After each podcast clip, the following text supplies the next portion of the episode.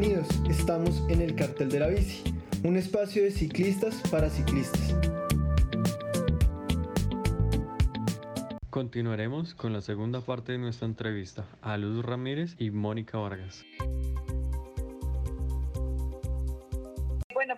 Refiriendo un poco más a lo que ya estábamos hablando con, con nuestras invitadas, yo quisiera también preguntarle a Mónica con respecto a esta tecnificación del ciclismo femenino. Pues bien se ven muchos equipos pues de, ciclismo profesional que existe una psicología deportiva donde manejan un poco estas rutinas pues como las emociones, los estímulos, la ansiedad y esta subida que puede tener una mujer, lo que ya nos contaba señora Luz Marina. Yo quisiera que Mónica nos, nos contara un poquito si eso hoy por hoy se ve en el ciclismo femenino, si esa psicología deportiva, pues si tienen a alguien especializado en ello o, cómo lo manejan internamente en el equipo? Actualmente las herramientas sí están. Lo que pasa es que, digamos, es un pequeño porcentaje de mujeres el que puede acceder a esas herramientas. ¿Por qué? Porque esta tecnificación requiere inversión. Entonces, muchas veces algunos equipos no tienen los presupuestos o, digamos, si es una niña que hasta ahora está empezando y no tiene equipo, pues le toca sacar de su bolsillo. Entonces, esto hace pues la situación un poco más difícil. En mi caso, sí sí, he contado con psicóloga, la psicóloga del IDRD, pues a los deportistas que somos apoyados, tenemos un grupo multidisciplinar en la UCAT donde tenemos médico, fisioterapeuta, tenemos derecho, digamos, a las pruebas que nos hacen periódicamente en el laboratorio de ciencias del deporte, donde nos hacen la espirometría, donde nos hacen pruebas de sangre, donde tienen un control de nosotros. Hablando puntualmente de la psicología, antiguamente era muy apática este tema, realmente decía que no, que no generaba, digamos, ayuda, pero ya digamos, cuando esto va evolucionando y cuando, digamos, el nivel se va tornando, digamos, tan parejo, todas las corredoras, son pequeños detalles los que hacen la diferencia. Entonces, sí es importante, sí es importante, digamos, uno ir, digamos, con un propósito eh, a una competencia o desde un entrenamiento, digamos, por qué y para qué hago este entrenamiento. Entonces, estas cosas son pequeños detalles que van sumando a, a los resultados grandes, a los resultados de, de andar bien. Digamos, en este momento, acá en Colombia, la carrera más dura es la Vuelta a Colombia. Entonces, es una carrera de varios días, entonces un de los primeros días están bien y ya los últimos días no están bien y muchas veces no es el factor de condición física, fisiológica, sino es más, digamos, psicológico porque no tienen ese soporte. Entonces, sí, sí hace falta y, y sí, y sí, esa es una herramienta que hoy por hoy se está convirtiendo en una herramienta fundamental para los deportistas de alto rendimiento. Muy interesante también lo que nos cuenta con, con respecto a esta tecnificación yo quisiera saber que nos contaran nuestras dos invitadas cuál fue el impulso que tuvieron para iniciar en el ciclismo y teniéndolo ya, ¿por qué el ciclismo profesional? O sea, ¿por qué, por qué dar este paso como tan, tan grande en este campo que, que bien o mal pues eh, se han abierto como con muchas luchas. Pues en mi caso empezó porque, pues como les contaba, yo antes era patinadora de carreras, empecé a probar en la bicicleta. Digamos, recuerdo que cuando empecé a montar en, en bicicleta sí me rendía, digamos, un poquito más que, que mis compañeras, entonces al uno sentirse, digamos, un poco más fuerte, pues da confianza y, y ya le gusta, ¿no? Porque dice uno, uy, gano, entonces, eh, ¿cuándo será la próxima? O me siento bien, me motivo, entonces esas fueron las pequeñas cosas que empezaron a motivarme. En mi caso, yo empecé a montar entre los 19, 20 años. Yo no pasé por la categoría juvenil y prejuvenil, llegué directamente a la élite. Entonces eso para mí fue un golpe fuerte porque pues uno viene con la ilusión de, de, de estar pues con las mejores, siempre que compite en la carrera quiere ganar. Entonces recuerdo mis primeras carreras fueron muy duras porque era directamente con la élite femenina y, yo me acuerdo que, sufría. La primera vez que competí, si no recuerdo mal, fue una clásica de faca y era una cronoescala de chachi que, que nunca la olvidaré porque sufrí cada pedalazo y pensaba, me acuerdo que quedé entre las últimas ese día y pensaba, uy, ¿será que algún día voy a quedar entre las primeras? Porque de verdad el nivel me parecía muy alto. Entonces ya después uno, uno va escalando uno pequeños finitos y pues uno se va trazando pues metas a corto plazo. Entonces digamos ya uno dice, no, no, no voy a quedar entre las 50, sino entre las 30. Entonces ya uno mismo se va automotivando y ya eh, volvemos al factor psicológico como uno ya ve que puede y ya se siente en capacidad de estar ahí con ellas, así sea sufriendo. Entonces, pues eso es lo que genera también esa automotivación y ese impulso que uno da pues para, para lanzarse así de al ciclismo, al ciclismo profesional. También otra parte que me ayudó fue, fue el apoyo que siempre tuve. Al comienzo pues mis, mis papás siempre me apoyaron, me acompañaron a las carreras, contaba con material, pues no era el mejor material, pero siempre tuve material, nunca me hizo falta. Cuando ingresé, digamos, eh, al equipo profesional de Bogotá, también contaba con mi material y, y eso, eso también hace un efecto placebo en uno porque uno se siente cómodo con un buen material y eso es motivación para sí mismo no rendir en, las competencias. Yo creo que es por, por motivos de, de, la época, eh, mi principal motivación era que me rendía a repartir el pan en la bicicleta y eso me dio como la posibilidad de pensar de que podía estar en competencias. De hecho, me gustaba porque yo me acuerdo cuando yo era pequeñita, por ahí tendría seis añitos, mi mamita me llevaba a correr la microvuelta al Parque Nacional, que eso era con niños. Entonces yo le ganaba a los niños. Y, y, la bolsa de premios era un talego de dulces que nos daba el policía. Desde ahí nace esa, esa afición. Desde ahí empiezo a darme cuenta que la bicicleta es fundamental en, en, en, mi vida. Y empiezo yo a hacer intervenciones, pero como en esa época no había mujeres ciclistas, pues me tocó con los hombres y eso me sirvió para aprender muchas cosas, aprender a andar en los grupos, aprender a, llevar un ritmo de carrera fuerte y que me sirvió mucho para luego. Había una, una cosa que sí nunca fui buena, fue para subir, pero digamos en el descenso y en el, y en el plan era, era buena, me iba muy bien. Y cuando me enseñaron a subir, el día que ya me aprendí a subir cuestas largas, por una preparación muy acentuada y personalizada para mí, fue cuando me salió la posibilidad de tener una vivienda que es que acá es difícil uno de pensar en, en comprarse su apartamentico, su casa. Entonces en esa época me dieron la posibilidad y, y estaba tan bien preparada y estaba asumiendo también que eso sí me dolió haber dejado la bicicleta, pero creo que fue una decisión muy sana y muy buena porque pues afortunadamente logré ya después como tener mi casa y tener negocios y un poco no de cosas, porque yo soy empírica en todo, aprender a, narrar, a hacer crónicas, ahora hago cine, entonces todo eso ha sido, pues eh, me, lo, me motivó por la bicicleta, por muchas cosas que aprendí ahí, por la, pues digamos, estar interactuando con muchas, muchas personas. Eso le da a uno mucho, mucha ganancia de verdad que es, es maravilloso. Y yo podría decir que yo a la bicicleta leo muchas cosas. De hecho, todo lo social me ha dado pues como ese esa ganancia en mi vida. Luz, esto es una pregunta también para ti. ¿Será que nos, que nos contaras un poco tú qué motivación o qué expectativa tenías en el ciclismo en esa época cuando estabas compitiendo? Eh, no sé, hoy en día muchos sueñan con ir a Europa y correr y, y todo eso. Y quisiera que tú nos dijeras como qué expectativas o, y también que nos contaras de pronto alguna anécdota o algo. sí. Sí, claro, la expectativa nuestra era poder salir a representar el país, salir a correr, salir a, a ir, a ir a un Tour de Francia y me estaba preparando demasiado.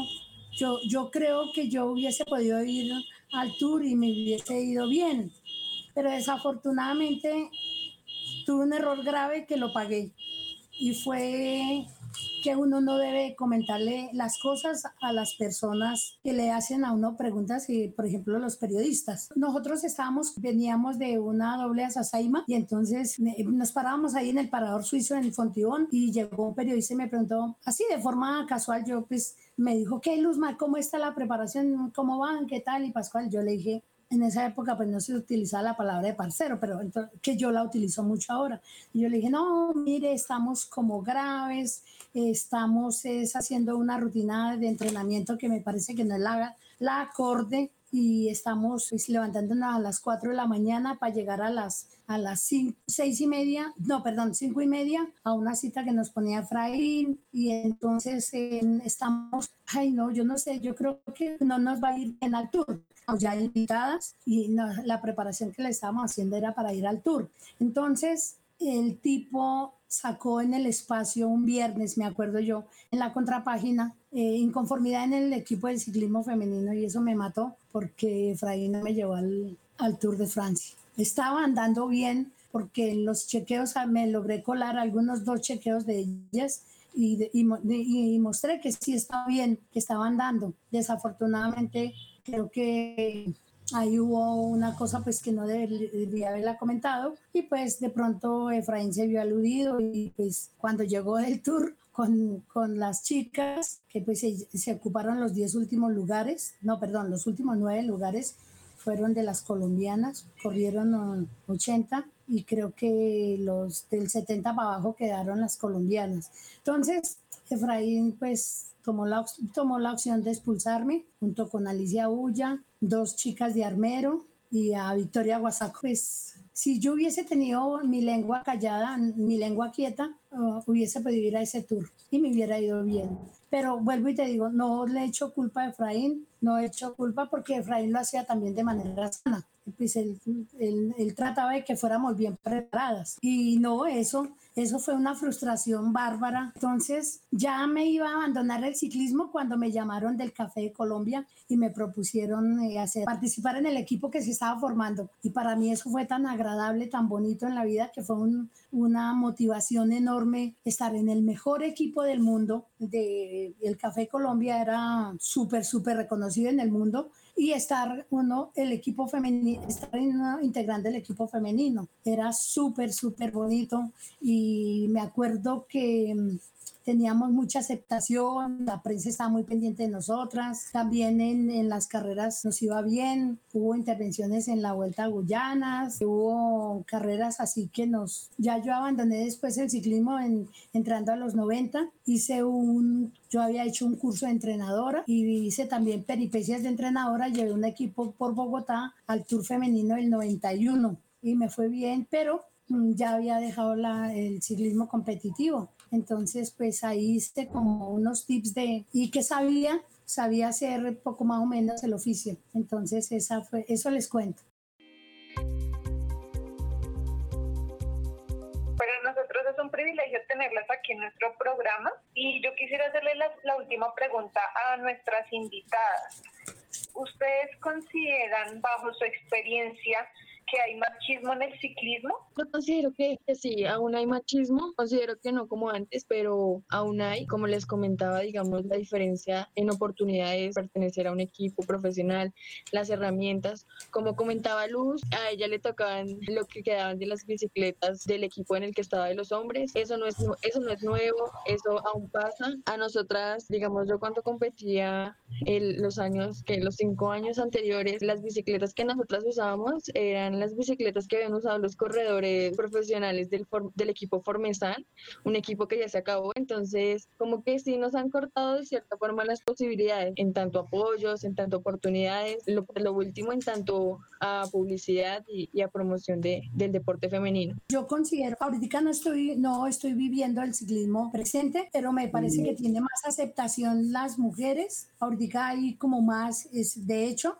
es la participación. Ahí hay más masificación, hay, un, hay más mujeres montando bicicleta. En mi época era de verdad éramos contadas las 50, eh, 30 ciclistas que habían a, nivel Bogotá y 50 a nivel nacional. Entonces eso hacía que los hombres siempre fueran prevenidos porque les cuento que nosotros siempre salíamos con la expectativa de, de que, bueno, a rodar con hombres y cuando comenzaban las subidas, entonces ellos arrancaban.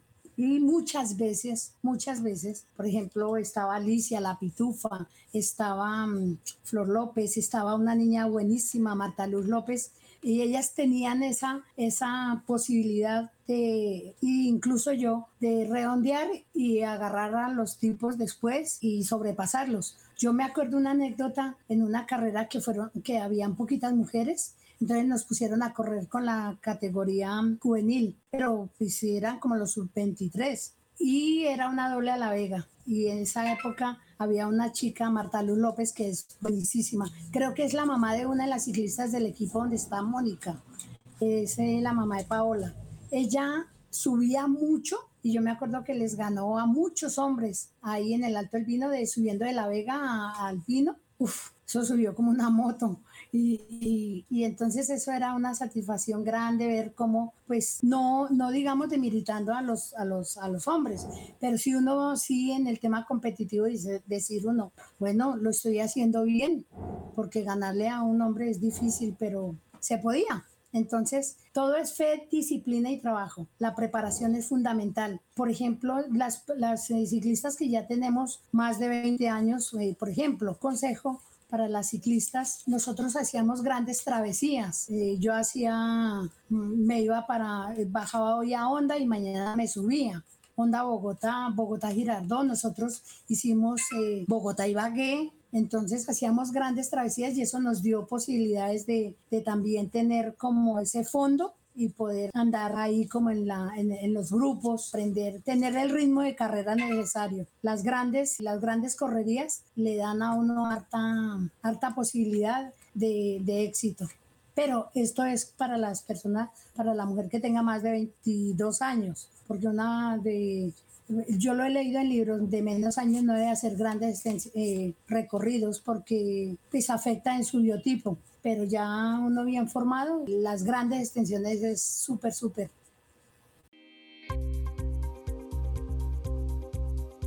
En una de las cosas especiales que tenemos aquí en el cartel de la bici, que creo que es la primera vez que sucede, nos dirán ustedes, nuestros oyentes, es que entre nuestras invitadas se van a preguntar. Mónica, ¿qué le quieres preguntar a doña Luz Marina? Bueno, eh, yo tengo dos preguntitas para Luz Marina. La verdad, bueno, quiero manifestarle todo mi respeto. O sea, el ciclismo ahora no, no es fácil y antes me imagino, según todo lo que me cuentas, eh, durísimo. Mi más sincera admiración y respeto. También eh, quiero hacer dos preguntitas muy puntuales. Primera es, digamos, ahorita como hablamos de los ciclocomputadores y eso, hay bastante tecnología y en cuanto a la recuperación, masaje y esas cosas, mi pregunta es, ¿tú con qué te recuperabas después de esos recorridos que nos cuentas que haces? Porque pues eran bastante, bastante largos y exigentes y con hombres, o no te recuperabas, digamos ahora, que la proteína, que, o que llevabas de comida de carretera, o sea, digamos, quiero saber puntualmente qué utilizabas o, o si simplemente no utilizabas nada o, cómo era ese tipo de, recuperación. Eh, Moni, de verdad que esta pregunta es bien bonita porque te voy a decir lo siguiente.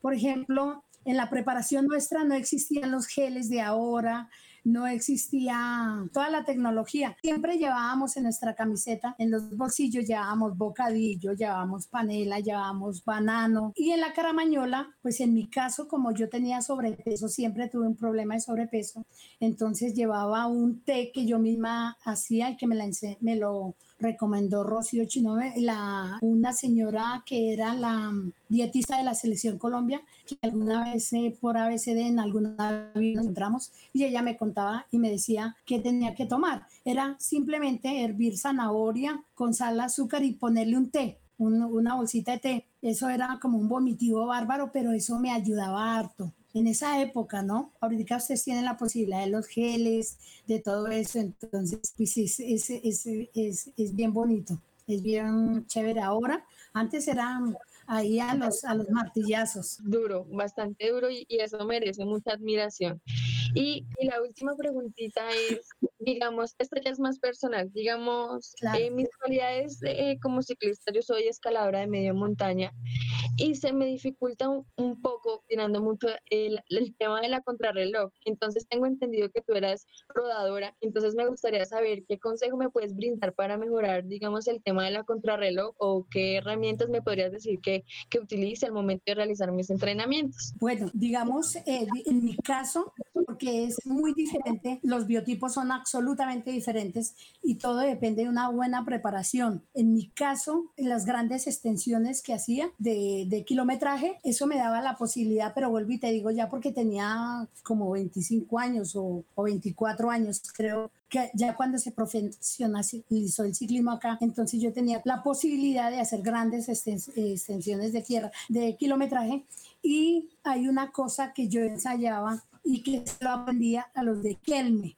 porque imagínate, veníamos en las vueltas a Colombia, pues yo me acuerdo el primer tour femenino que llegó fue cuando vino la Longo. Nosotras estábamos contentísimas, estábamos súper, súper felices porque encontrábamos la montaña. Veníamos subiendo ya, empezamos a subir de Cartago, veníamos del valle y empezamos a subir de Cartago. Esa etapa creo que era Buga Pereira, si no estoy mal. Entonces, claro, uno, uno esperaba ver ellas cuando iban a bajar el plato. No, ellas mm, siempre subían con el plato y el 19, incluso el 17, en las lomas que uno las afrontaba con el 42, que era el único, con 42, con, con 19, con 17, pero ya las hacían con el plato grande. Entonces, una vez yo le preguntaba a un ciclista español y él me decía, tienes que acostumbrarte a manejar relaciones pesadas, aprende a subir. Y él me explicó, y fue cuando yo comencé a aprender a subir, también con la ayuda del profesor Roberto Sánchez. Nos ponían a subir con el plato grande, que nos, nos gastáramos medio día de Santandercito a, arriba a los, bueno, de Santandercito aquí arriba al, al retén de, de, de Chusacá.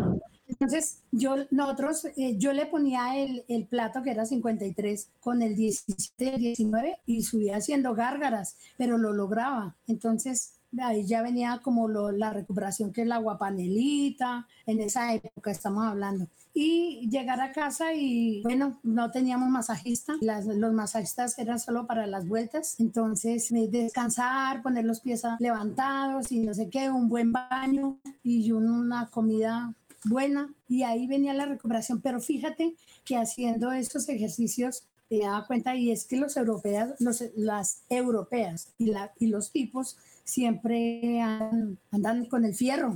Bueno, el fierro es, eh, no sé si ahora se diga lo mismo, en esa época era andar con el plato grande y, y no había así como, nosotros éramos más de rotación, pero me imagino que en la época que yo me preparaba, el profe me decía, hay que hacer grandes extensiones, hay que hacer gran recorrido y muchas veces tener un ritmo que si salíamos a 33 era 33 hasta terminarlo y que si era 40, 45 también teníamos que hacerlo en los promedios, ¿no? Manejar, saber manejar los promedios. Entonces, eso era poco lo que hacíamos de preparación, pues que éramos muy poquitas. Y, y, fíjate que te voy a contar una anécdota. Había una chica de armero que no le ganaba a ninguna del equipo. Bueno, ellos estaban en la B, o sea, en la sub-20, en la sub-19.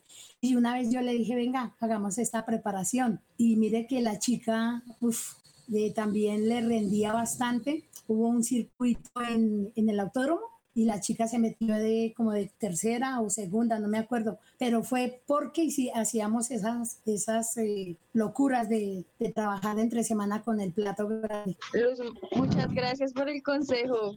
Te cuento que me has dejado pensando, de verdad, qué clase de corredores, ¿por qué? Porque no es fácil eh, entrenar a ese nivel y pues lo sí. pondré en práctica y prontamente te contaré cómo me va.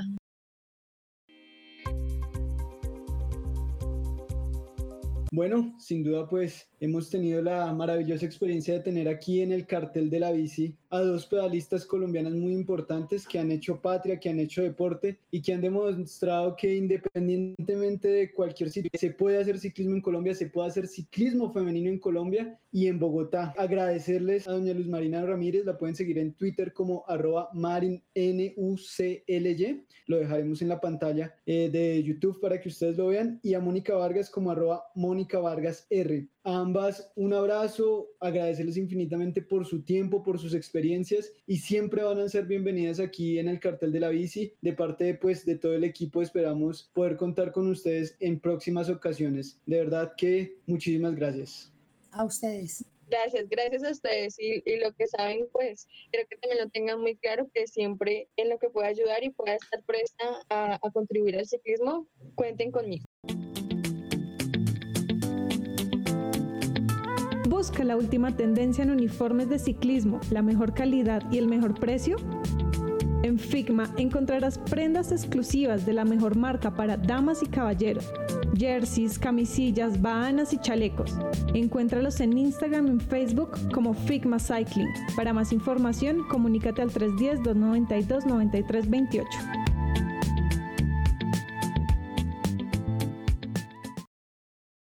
Agradecimiento especial a Cristian Chacón, Figma Cycling y la familia López Alvarado. Recuerden seguirnos en Facebook e Instagram como El Cartel de la Bici y escuchar nuestros capítulos en Spotify y YouTube, donde pueden suscribirse y dar clic a la campanita. ¡Vamos por más!